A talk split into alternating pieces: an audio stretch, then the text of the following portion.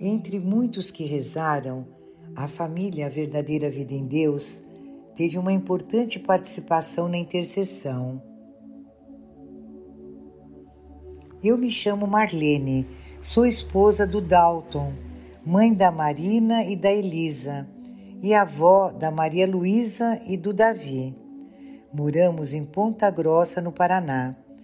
Penso que a graça de Deus em nossa vida deve ser testemunhada, por isso resolvi escrever essas linhas. Na terceira semana de janeiro de 2020, a confirmação de que estava com Covid foi algo assustador pela insegurança que gera, pela incerteza da evolução da doença e também quanto à dúvida em relação ao tratamento, pois estamos diante de um microorganismo novo cuja conduta é sempre expectante. Minha família foi mais uma vez um porto seguro para mim, no momento da maior fragilidade que já passei em toda a minha vida. Eles não mediram esforços, ora rezando, levando a consultas médicas, coleta de exames, compra de remédios, ajuda emocional, ida ao hospital, isso sem contar as múltiplas tarefas da casa que ficaram aos cuidados do marido. Eu vi o amor de Deus sendo expresso nesses gestos carregados de emoção, desde a flor que chegou numa cesta de café da manhã até o bolo e o livro que foram enviados, junto com o cartão que dizia: Você não está sozinha nessa luta. Realmente não estava.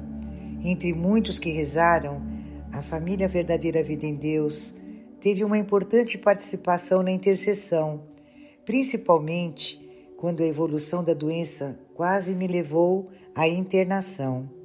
Por alguns dias consegui participar do momento de adoração ao Santíssimo, que é feito todas as tardes pelo WhatsApp Hino de Amor, coordenado pela Margarida. Contudo, à medida que a doença evoluía, as forças diminuíam o ar faltava, o medo e a insegurança aumentavam.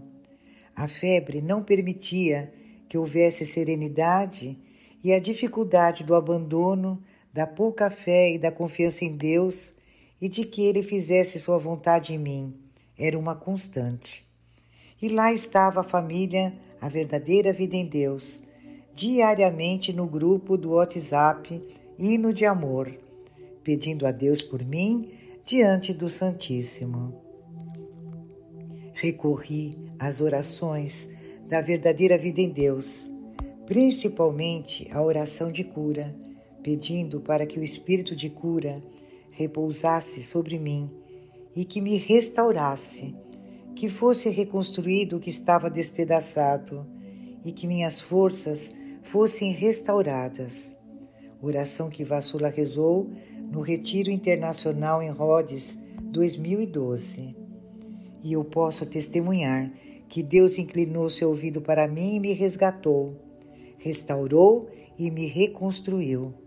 Diante do meu nada, da minha miséria, ele se tornou tudo.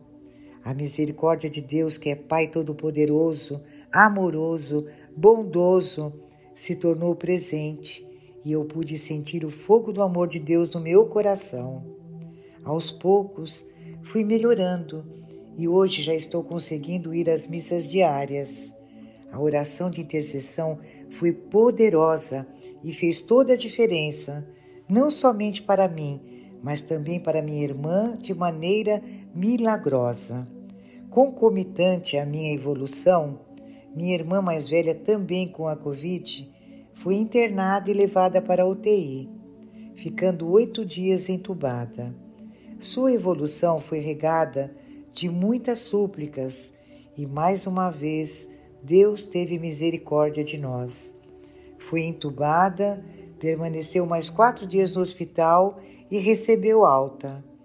Todas as graças concedidas a nós passam pelas mãos de Nossa Senhora. Ela, mais uma vez, foi a medianeira de todas essas graças recebidas, das quais sou testemunha. Minha eterna gratidão a todos que levaram suas orações a Deus. Que bom que temos um grupo de intercessão. Que bom que temos Deus como Pai e Maria como Mãe. Que bom fazer parte da verdadeira vida em Deus, cuja expressão é o amor ao irmão na pessoa de Jesus. Louvado seja nosso Senhor Jesus Cristo. Marlene, Ponta Grossa, Paraná.